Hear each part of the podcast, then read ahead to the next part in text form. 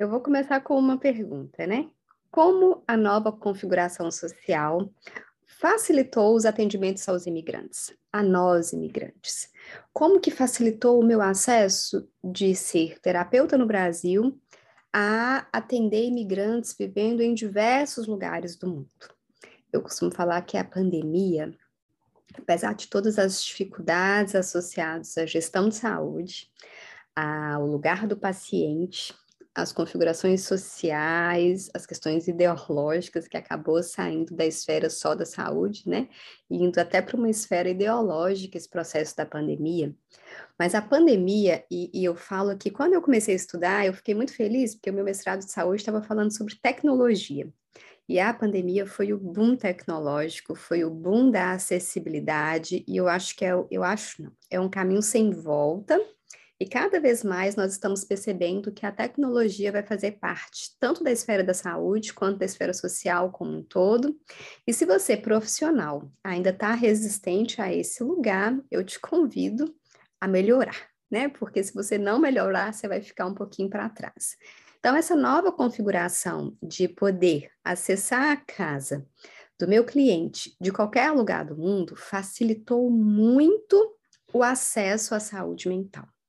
E eu sou uma fã enorme de quanto mais profissionais falam de saúde mental, menos pessoas vão ter dificuldade de ter acesso a ela. Isso é fantástico, tá? Porque se eu for olhar há 20 anos, a saúde mental, a psicologia, a psiquiatria, ela era muito distante das pessoas, era às vezes muito em um nicho só de, de quadros graves de saúde mental, e hoje eu falo que mais no Brasil, tá? A acessibilidade aos profissionais de saúde mental é muito maior. Por que é muito maior?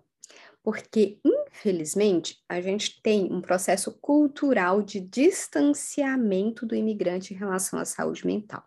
Então, se eu migrei há 20 anos, a psicologia era inacessível, a saúde mental era inacessível, até o lugar de fala, de compreensão, de preconceito, a todas as pessoas.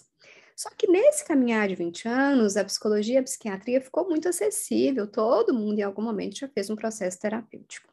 Mas se eu venho para os Estados Unidos, por exemplo, não falo inglês, não compreendo a cultura, não estou com acesso à saúde como um todo, e eu vou falar um pouco sobre essa acessibilidade em relação à saúde que não é pública, né? A saúde aqui nos Estados Unidos é privada e em muitos países desenvolvidos também são privadas.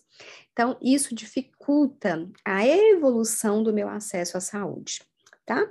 Então, os imigrantes, eles acabam não recebendo todo o conteúdo de acesso à saúde mental.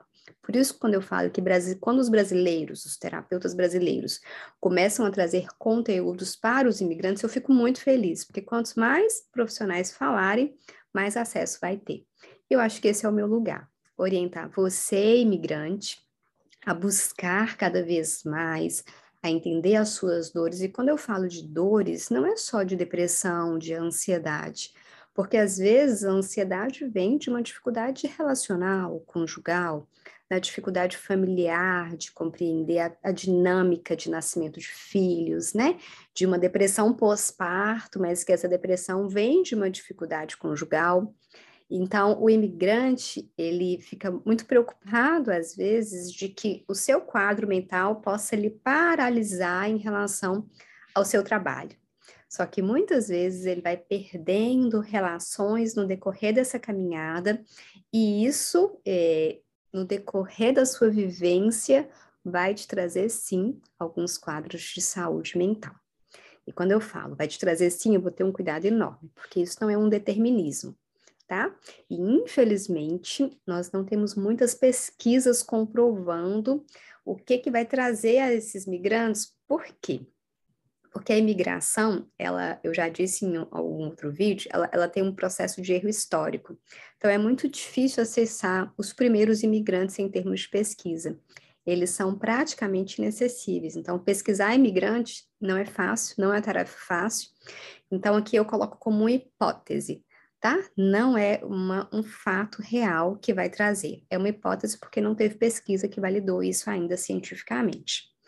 Mas facilitou muito, né, a poder atender o meu cliente da casa dele. Muitas vezes não é da casa, tá? É do carro, é da estrada, é do parkway, né? É de todos os lugares onde que a pessoa vai poder facilitar esse acesso, mas eu preciso entender muitas vezes que além da acessibilidade tecnológica ao atendimento, que é essa nova configuração social, eu tenho que entender que para além disso, eu tenho que estudar a cultura, tanto a cultura do lugar onde eu estou, quanto a cultura do lugar para onde eu vou falar. Então, esse aqui é o meu lugar de mostrar a vocês, imigrante profissional, um pouquinho dessa necessidade de acessibilidade à saúde mental. E se vocês conhecem profissionais da área de saúde mental, me indiquem, porque eu, eu tento seguir todos possíveis, eu tento acompanhar o conteúdo de todo mundo, e é por isso que hoje eu decidi trazer conteúdo em diversas plataformas, porque o meu, meu objetivo é estar cada vez mais acessível a pessoas na forma de vídeo, de áudio, de um vídeo mais curto, para acessar de alguma forma a sua necessidade como um todo. Então, sejam bem-vindos, se sintam acolhidos, se sintam respeitados como indivíduos aqui nesse espaço.